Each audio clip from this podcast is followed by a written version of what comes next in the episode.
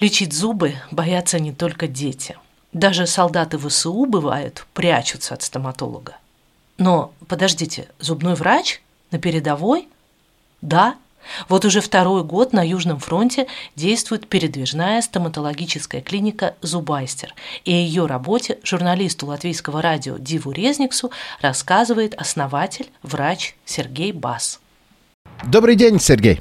Добрый день. Я знаю, что вы опытный стоматолог из Одессы, э, создавший стоматологическую клинику на колесах, которая отправляется на фронт лечить солдат. Прежде чем мы начнем говорить про этот проект, расскажите нам э, самое важное про себя, что мы должны знать про вас. Я врач-стоматолог, хирург и ортопед. У меня есть там своя клиника в Одессе. Стоматологией занимаюсь уже э, давно, уже 20 лет я с военной стоматологией был связан достаточно давно, потому что э, украинские стоматологи еще после 2014 года, да, после начала первых как бы экспансий России в Украину, организовали такой назывался Трезуб Dental. Это была волонтерская программа в 26 километрах от Донецка, но на нашей территории был такой, назывался домик. Вот, э, туда все стоматологи всей Украины там поставили установки, рентгены, все это. И вот таким вахтовым методом, там, на такие ротации, там, на недельку мы там все по очереди выезжали и лечили, собственно, военных в зоне АТО непосредственно, антитеррористической операции. Я там был несколько раз за это время. Ну и было понятно, когда уже после да, 24 февраля 22 года, когда началась широкомасштабная война, что проблемы с зубами у военных, к сожалению, никуда не делись, а наоборот э, стали сильнее как бы, и сложнее с ним. И полтора года назад, еще в, начале прошлого лета, я и еще, то есть у нас есть наша клиника Profident Dream House, и еще я соучредитель э, сети клиник э, Profident Junior. Вот, и врачи, и учредители этих клиник как бы поняли, что хотелось бы как-то помочь нашим военным, потому что нуждаемость огромная. К сожалению, военнослужащий сам сильной зубной болью, а таких, к сожалению, много, потому что скорость мобилизации в общий спорт ну, не позволяла там привести все это в порядок и только после этого да, их куда-то отправлять. Поэтому нуждаемость высокая. Поначалу мы попытались просто выезжать ближе. Херсон был еще оккупирован, и мы начали выезжать в Очаков, Николаев, но были очень большие сложности с найти место, где мы можем принимать. А даже когда мы нашли, то там были такие места с очень устаревшим оборудованием, и оказать помощь вот именно современную стоматологическую было очень сложно. Вот тогда как бы мы стали перед тем, что стал вопрос о том, что нужен свой мобильный стоматологический кабинет. Вот, нам там э, помогли даже военные, помогли люди, которые там нам помогали там на оборудовании. Все это и так появился проект, назывался Зубайстер. Почему такое название? Это там отдельная история, потому что в славянской украинской мифологии есть такой Тох Чугайстер. Это один из немногих добрых. Он там защищал людей, все это и помогало. Ну, чуть-чуть переделав его к зубам, получился зубайстер, такой украинский дух, который помогает лечить зубы военным.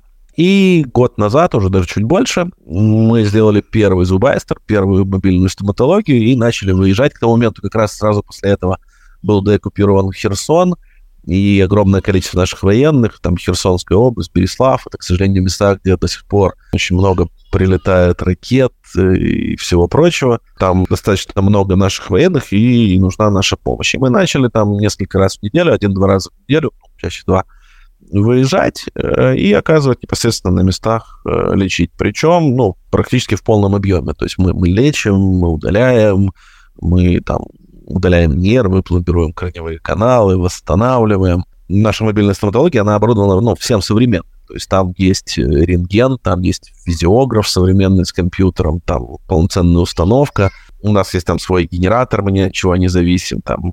То есть это прямо вот мобильный пункт, понимаете, не просто э, там удалить какой-нибудь болезненный зубчик, а современной стоматологической помощи. То есть мы можем сделать все, что угодно. И вот добровольцы врачи абсолютно там, понятное дело, там на безоплатной основе, э, вот уже больше года выезжают. Вот э, нам помогли аграрии нашей Одесской области, и вот месяц назад мы закончили, теперь у нас уже две мобильные стоматологии. Вторая машинка уже тоже полностью готова и мы теперь сможем еще лучше это делать. Каким образом мы одну из машин сможем оставлять где-нибудь там, и она там вот таким же там вахтовым методом там 3, 4, 5 дней подряд сможет оказывать помощь. А второе, как бы мы уже выезжаем вот непосредственно, так как, э, понятное дело, военные меняют локации регулярно, кто-то там выходит там на восстановление, кто-то наоборот уходит. И за счет нашей мобильности мы можем приехать, э, нам готовят, то есть у нас есть связь с военными, мы договариваемся, там, какое количество людей, и на каких координатах мы выезжаем э, и лечим. А что армия делает в этой области? Зачем такие волонтеры, как вы, вообще нужны?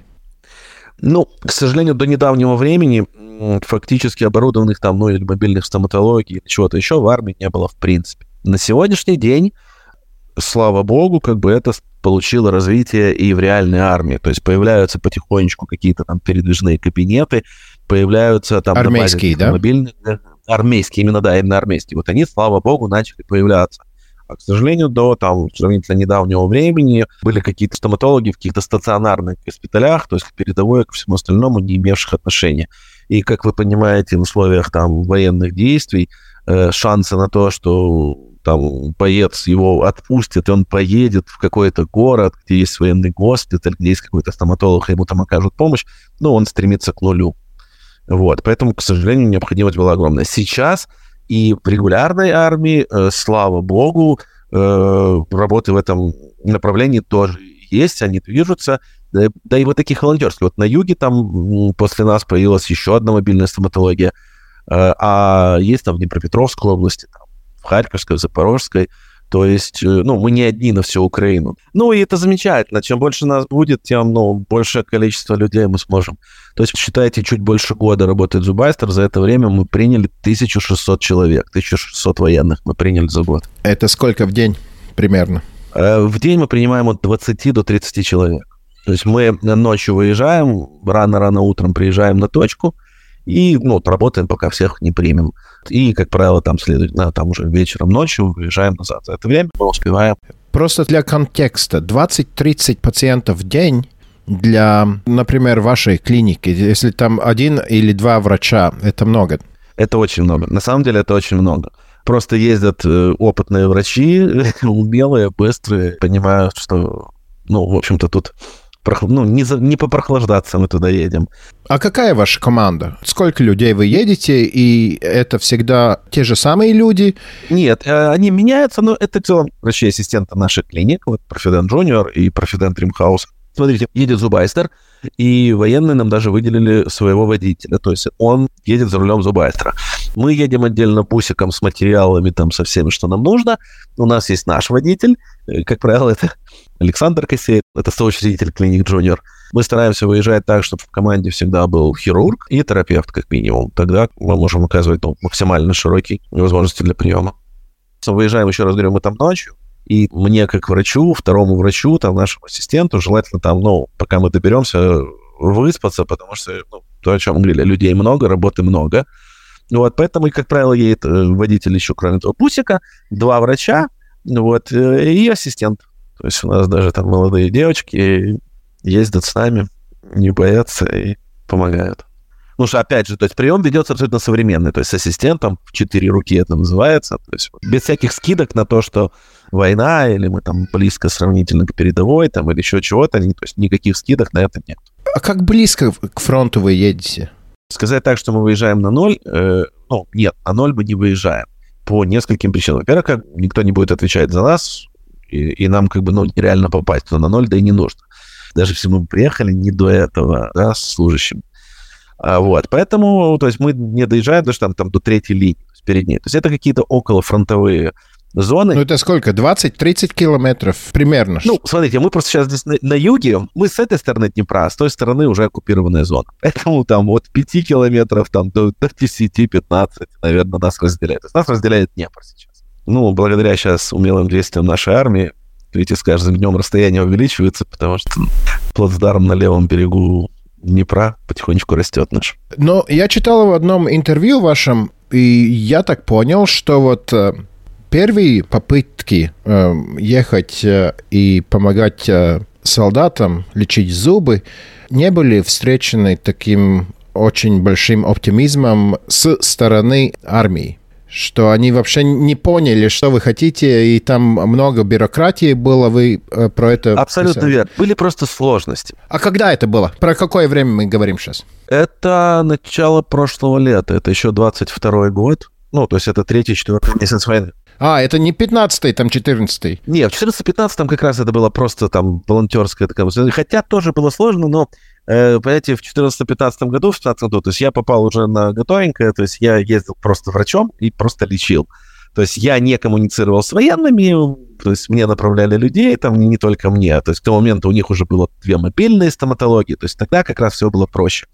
Сейчас, когда то есть мы столкнулись с этим сами, когда у нас было желание, у нас была возможность как бы там оказывать помощь, то да, к сожалению, какая бы ни была там у нас уже там современная, там, да, там, по натовским стандартам армия Украины, к сожалению, все равно есть определенная там бюрократия и сложности, то есть там комбриги, комбаты, а нужно, не нужно, вот. Э, но вот этот как раз мой партнер Александр Косей, как раз, к сожалению, это на его плечи взвалилась э, вся эта коммуникация.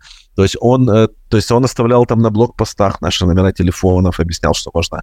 Вот, он находил ночмедов, находил боевых медиков, объяснял, ну, и вот потихонечку, потихонечку, то есть сначала мы там сами искали, куда нам поехать, кого полечить. Ну а что они там говорили? Руководство мы, к сожалению, услышали, что да нет, нам не надо, и вообще кто этим будет заниматься, да нам не интересно, и вообще там уже после победы.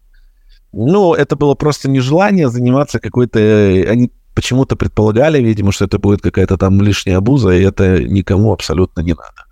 А, когда мы вы начали спускаться ниже и вышли там на боевых медиков, а вот там у меня там мой близкий товарищ боевой медик, и он говорит, понимаешь, когда там у бойца, то есть какой-то там гнойный процесс, и это все болит во рту, все, и он за сутки съел вот просто все запасы у боевого медика там обезболивающих средств, при этом легче ему не стало. Ну, что он может навоевать в таком состоянии? Естественно, ничего. Мы почему начали аж с лета? Потому что я понимал, что основные проблемы начнутся осенью осень ближе к зиме. Это сейчас тогда, да? Да, это, это то же самое, да, что происходит сейчас. То есть э, холод, сырость, к сожалению, они там не всегда расположены, да, в каких-то там тепличных условиях. Это может быть окоп, это может быть блиндаж, где холодно, где мокро. И любые, то есть даже если, в принципе, у него, ну, то есть до этого его еще не беспокоило ничего, но вот в таких тяжелых климатических условиях это все будет обостряться, это все, ну, будет нагнаиваться, болеть, то есть это, в принципе, опасно даже там, ну, для жизни, а не просто даже там то есть, казалось бы, там какая-то стоматология, да что вы там, какая-то дырочка в зубе, но оно все чревато осложнениями, гнойными, сложными, которые, ну, в принципе, ведут к огромному количеству неблагоприятных факторов. И понимая все это, мы понимаем, что там, допустим, какую-то там, как вы понимаете, там красивую короночку, да, мы поставим уже там после победы. Но устранить возможность развития вот всего вот этого плохого, как бы мы должны устранить прямо сейчас. И как бы, ну, это реально там помогает и бережет их жизни. Ну ладно, тогда получается так. Большие командиры, которые могут э, поехать в большой город к своим стоматологам, они считали, что это не важно. Да, Наверное, так. Пускались по цепочке вниз, там уже было им понятно, что это будет полезно, да? Да, им это было нужно, и вы понимаете, все-таки одно дело там вот, а другое дело, когда там там комбат, который знает там свой батальон там поименно, как бы, и когда он понимает, ну, что это есть проблема. А, вот, и на этом уровне, конечно, нам стало проще. И со временем очень быстро, то есть э, у всех есть наши координаты, и теперь наоборот, как бы у нас есть уже график, что вот э, там в среду нас ждут там, в воскресенье нас зовут туда, и нам готовят списки, нам готовят сколько человек там будет. Мы понимаем, там нам нужно один раз поехать, второй раз. Ну плюс, когда там какие-то там части, которые какое-то время находятся там здесь, то, естественно, с каждым разом э, выезды для нас все более простые становятся, потому что самое сложное, самое проблемное мы, естественно, лечим в самом начале, а потом по итогу уже остаются там вещи попроще. Наверное, это как первые армейские части почувствовали эффекты, и тогда, наверное, друг другу уже говорят, о, там эти приезжают, да? Абсолютно верно. Да, да, да. Сарафанное радио нас уже знают. Да, да, да. Сейчас все стало значительно лучше, проще, в том числе и у командования, да, там у руководства появилось как бы там и доверие, там они оценили ценность того, что мы делаем, поэтому сейчас, естественно, все стало значительно проще. Вы упомянули, эм, что армия меняется на натовские стандарты. А как вообще э, в вашей сфере? Про стоматологию есть какие-то стандарты? Или в украинской, или натовских армиях? Может быть, вы знаете? Есть. На самом деле есть везде. В любой армии, и даже там по советским там еще канонам, да, там все, все это тоже должно было учитываться. Но никогда, не там много-много лет, это никто не учитывал, к сожалению. То есть при призыве на службу, при подготовке, при обучении, то есть э, реально э, никто не оценивал нуждаемость в лечении, и уж тем более это лечение не проводил. Увы, так оно было. На сегодняшний день то, о чем я вам сказал, то есть это ситуация сдвинулась с мертвой точки. То есть вот даже среди своих коллег, то есть есть реально призванные стоматологи, которые служат. Вот, и благодаря там, тому, что большинству из них не все равно, они пытаются изменить вот это отношение к стоматологическому здоровью у военнослужащего. А, потому что, то есть, еще там на этапе военкомата, ну, то есть его проверяет там хирург, э, ортопед, понимаете, почему там нет стоматолога, хотя э, последствий для такой службы, ну, будет не меньше, чем если пропустить там окулиста, знаете, там, или, э, или кого-нибудь подобного. И вот сейчас потихонечку ситуация сдвинулась с мертвой точки. Я надеюсь, что через какое-то время э, внимание к здоровью будущего или уже служащего будет не менее важно, чем остальные сферы здравоохранения. Что больше всего вам приходится делать? Есть все. Вот э, на самом деле мы делаем все то, что мы там в Одессе делаем на своем постоянном приеме. Да, естественно, в первую очередь мы стараемся сделать хирургию. То есть если есть что-то неспасаемое, то есть мы удаляем зубы, корни, вот это то, что может вызвать там какие-то состояния. Но если у человека, ну, этого нету, либо там это мы ему уже сделали, то дальше, да, мы ставим пломбы, мы восстанавливаем зубы, мы удаляем нервы, прям полностью, в полном объеме. Там иногда были там опасения, что мы приедем там и будем только там заниматься чистой хирургией, там только удалять, только резать, только вскрывать. А, нет, слава богу, такого нет. То есть мы делаем все. Но есть же процедуры, которые требуют больше времени. В современной стоматологии, на самом деле, э, все меньше остается протоколов, э, которые мы можем проблему не решить в одно посещение. Э, то есть раньше там было, там, воспалился нерв, мы там положим какое-то лекарство, через неделю мы там уберем нервчик, потом мы еще что-то там сделаем. А на сегодняшний день при наличии, то есть еще раз говорю, мы ездим там с полностью современным оборудованием. То есть мы сделали анестезию, мы сразу убрали нервы, мы сразу набивали корневые каналы, мы сразу восстановили зуб. Очень хороший вопрос вы задали. Почему? Потому что мы можем вернуться через неделю, а, к сожалению, э, их уже здесь не будет, их могут передислоцировать там в какой-то другой район. Поэтому вот именно такая направленность у нас есть. Мы должны все это вылечить сразу. Редко, к сожалению, есть ситуации, которые мы не можем, вот, ну никак, чтобы мы не делали, решить вот в одно посещение. И все равно тогда мы продумываем, мы делаем там, ставим какие-то условно постоянные пломбы, понимая, что все-таки там это не должно все развалиться через три дня, Э, мы пишем э, бойцу сопроводительное письмо, чтобы или он нас дождется в следующий раз, или если вдруг у него будет возможность попасть там, в какую-то другую стоматологию, он сможет там дать это письмо, и ему просто закончат то, что мы там не смогли по каким-то причинам э, доделать. Но на самом деле э, это редко сейчас бывает. Еще раз говорю, современные протоколы э, обеспечивают нам возможность помочь человеку в одно посещение. Да, может быть, там бывает какой-то корешок, за который мы, может быть, бы там смогли бы побороться в мирной жизни, и то не факт с каким-то там прогнозируемым результатом, то в этих условиях, да, конечно, я там такой корешок лучше удалю, и там после того, как все наладится, мы поставим там в этой зоне имплант и опять получим там необходимый нам зуб. Чем отправить человека, не понимая, уйдет это воспаление, не уйдет, там, ну, будет там какое-то осложнение. Конечно, в такой ситуации вот эта военная наша стоматология, она накладывает отпечаток. Да, я должен быть уверен, что с этим бойцом все будет хорошо. Вы уже второй раз упомянули термин «военная стоматология». Это что-то другое, чем просто стоматология? Я как раз имею в виду то, что отношение другое. Еще это то, о чем вы спросили, что э, мы отдаем себе отчет, что нам нужно вылечить максимально надежно. У нас нет права на ошибку или на осложнение. То есть, находясь у себя в Одессе и понимаю, что пациент может ко мне вернуться в любом там случае, если у него вдруг что-то пойдет не так, то э, там, на передке, этого я себе как доктор позволить не могу. То есть сделать что-то, что может там реально дать каким-то там достаточно большим процентом возможность осложнения, я не буду делать такую манипуляцию. Именно это я и вкладываю в термин военная стоматология. Первое и главное — это надежность мы четко должны понимать, что это не сможет разболеться, это не сможет дать осложнения, это не сможет развалиться и подобные вещи. Вот в этом, наверное, главное отличие, вот именно ментальное отличие. То есть делаем-то мы э, теми же технологиями, да, теми же все, но э, все время отдаем себе отчет, что это должно быть надежно и желательно в одно посещение. Получается ли так, что вы через этот опыт тоже повышаете свой уровень? Зачастую туда там, там молодые врачи, например, тоже там хотят поехать, там все это вот. А мы не берем. А почему? Потому что здесь нужно работать э, четко, быстро, без права на ошибку. У нас едут, знаете, лучшие из лучших, которые там точно будут полезны, точно не ошибутся и, и точно выберут ну, лучший вариант для человека, которому мы оказываем помощь. Повышаем ли мы там свой уровень? Мы, знаете, скорее не повышаем его, а проверяем каждый раз.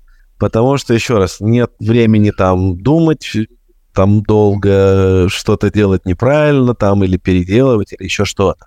А у нас сейчас там молодые там, врачи, и вот э, нравится ехать с нами ассистентами, потому что вот там они видят четкую, быструю, слаженную работу, что, естественно, там в обычных условиях, когда мы там дома и мы себе кого-то лечим, ну, понятное дело, можно расслабиться. Нет такого напряжения, нет такой скорости, нет такой ответственности. Потому что выехать туда и просто удалить все то, что болит, как вы понимаете, это не вариант. То есть мы не хотим оказывать такие услуги. Нет, мы спасаем все то, что можно спасти мы делаем так, чтобы все не болело, и при этом мы еще и создаем условия на будущее, там, допустим, да, у нас там пока там нет возможности там оказывать, там, делать какое-то протезирование, там, делать мосты, там, коронки, за редким исключением. А, но, опять же, думая об этом, да, и планируя будущую окончательную реабилитацию, этих военных, мы об этом думаем. Плюс иногда они уходят в отпуск или еще что-то. То есть на базе своих клиник в Одессе мы бесплатно лечим. То есть вся ургентная помощь военным оказывается тоже бесплатно. Поэтому некоторые из них, ну, такие случаи есть, э, когда они там уходят в отпуск или там на ротацию, приезжают уже к нам прямо в Одессу, прямо в наши клиники и получают помощь там. Но вы как профессионал поменялись за этот год? Ну, безусловно, да. Вы знаете, этот год, мне кажется, во всех все поменял. Не, я просто про, про личное мы еще поговорим, но вот, вот как э, врач, да, конечно. Еще раз говорю, что ну, в обычных условиях я не принимаю столько человек у себя в клинике, знаете, там за каждый день. Поэтому, конечно, то есть выработались какие-то вот там алгоритмы, там, когда ну, время ограничено, то есть у нас нет времени на что, поэтому появились какие-то уже такие обкатанные четкие алгоритмы оказания помощи. Там, э, даже там э, зубайстер, установка-то там одна, нас два врача, мы все равно одномоментно не можем работать мы вот такие уже вот эти командные, то есть, допустим, там, ты сделал это, потом там сделал что-то терапевт, потом в конце подключился ты. То есть, ну, огромное количество нюансов и мелочей, безусловно, за этот год отработаны, там, уже доведены до максимально там близкого к идеальному. Я знаю, что э, военные медики э, приезжали в Латвию с фронта и преподавали нашим специалистам нашим военным медикам то, что они научились на практике. Получается так, что вы, вот когда Украина выиграет, тогда вы будете, э, может быть, уже очень потребованным специалистом в этой сфере. Все может быть. И в Одессе вам уже больше не будет время работать, надо будет ехать э, вокруг света и учить специалистов. Все может быть. Главное сначала победить. Это правильно.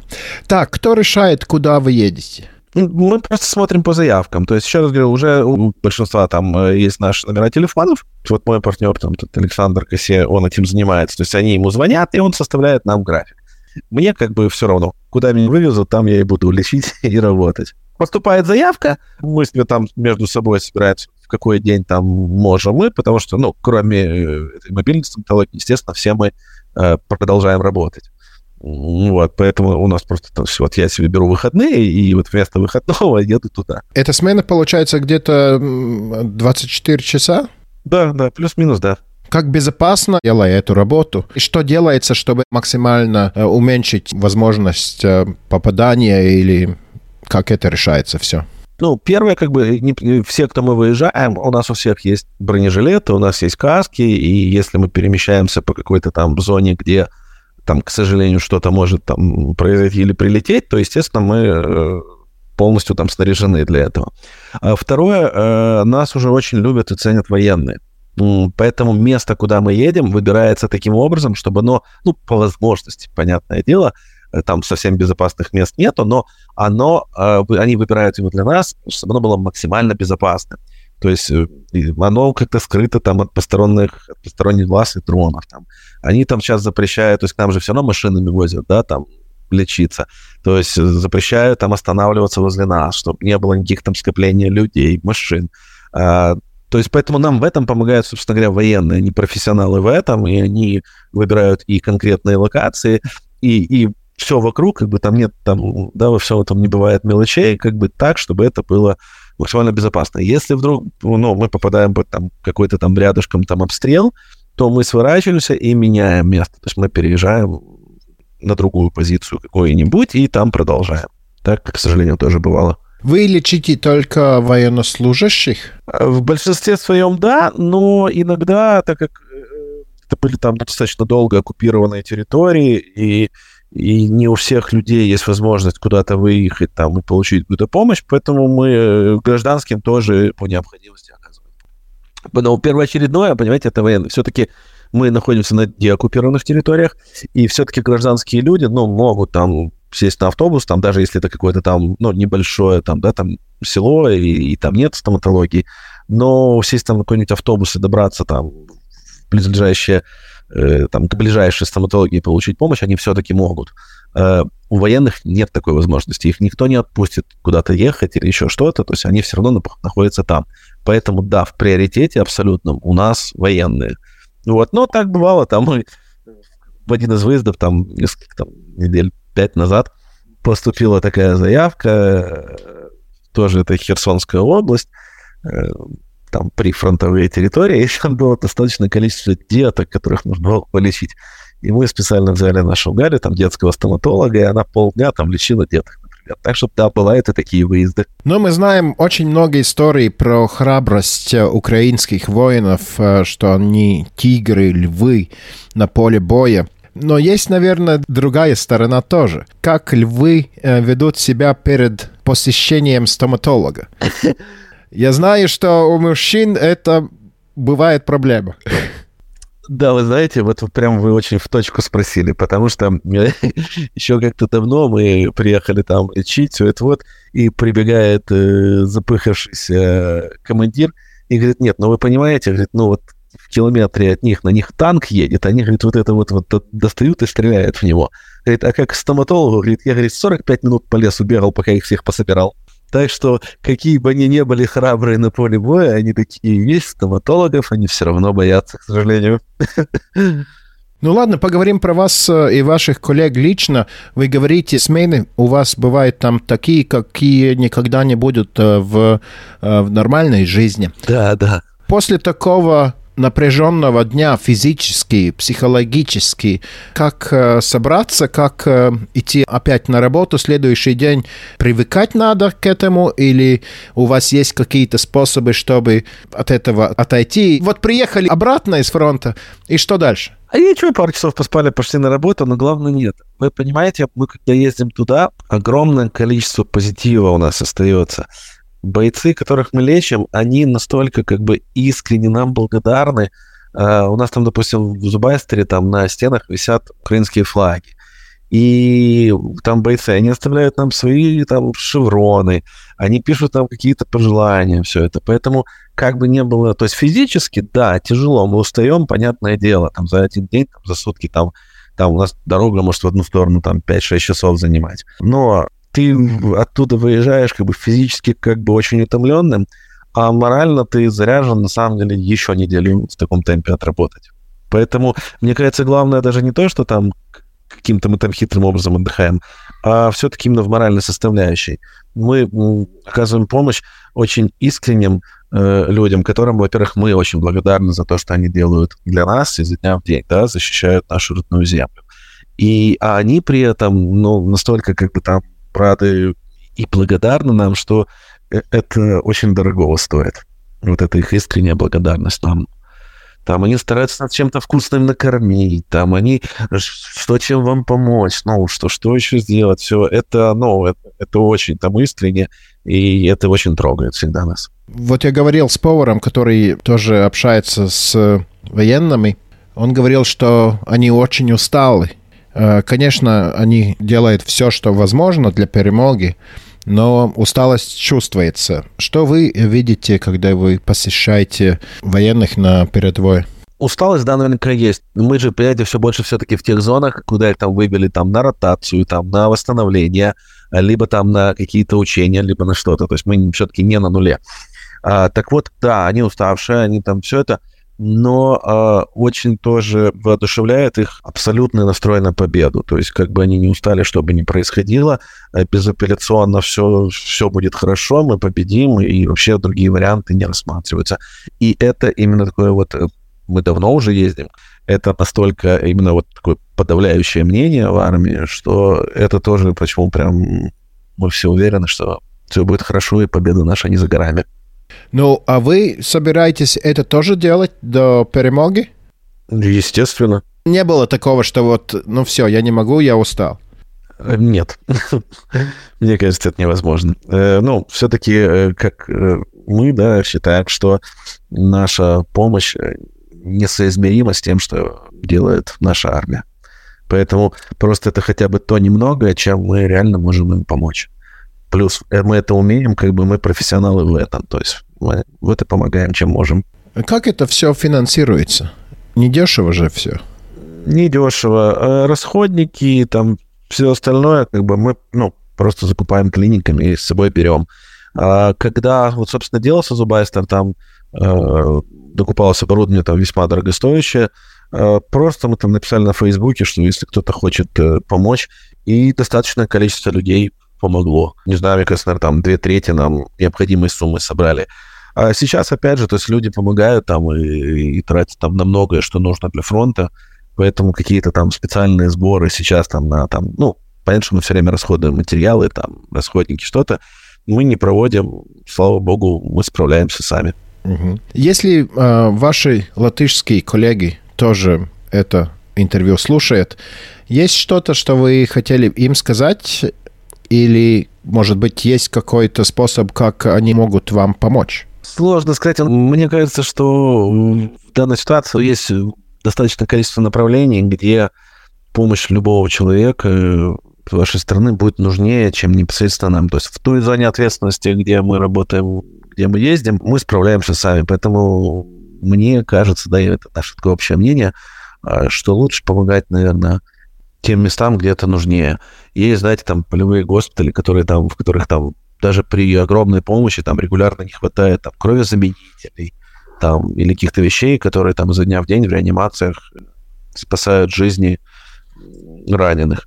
Поэтому мне кажется, что в этом списке помощь конкретно нам, но на каком-то там последнем месте.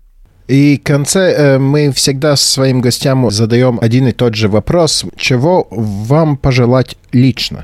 А, не знаю, правда, сейчас такое время, когда кроме победы, наверное, особенно пока нам больше ничего не хочется. А мне пожелать? А, с удовольствием приехать в вашу страну сразу после победы. Ну, вот, и познакомиться как раз с коллегами из вашей страны. Я, на самом деле, давно хотел бы это сделать. Надеюсь, после победы у меня появится такая возможность.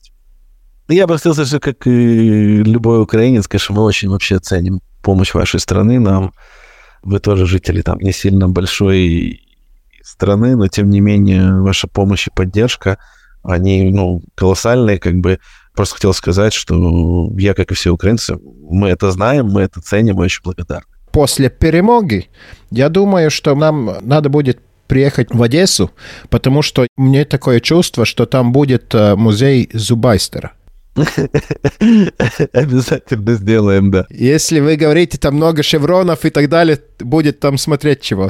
Да, нам там и там нам и обереги ПВОшники дарили, чтобы к нам точно ничего не прилетело. Поэтому да, для музея у нас уже задел хороший. Хорошо. Ладно, большое спасибо, Сергей. Все, приятно было пообщаться. Вам спасибо за то, что вы уделяете этой теме внимание. Всего хорошего. Да, всего доброго.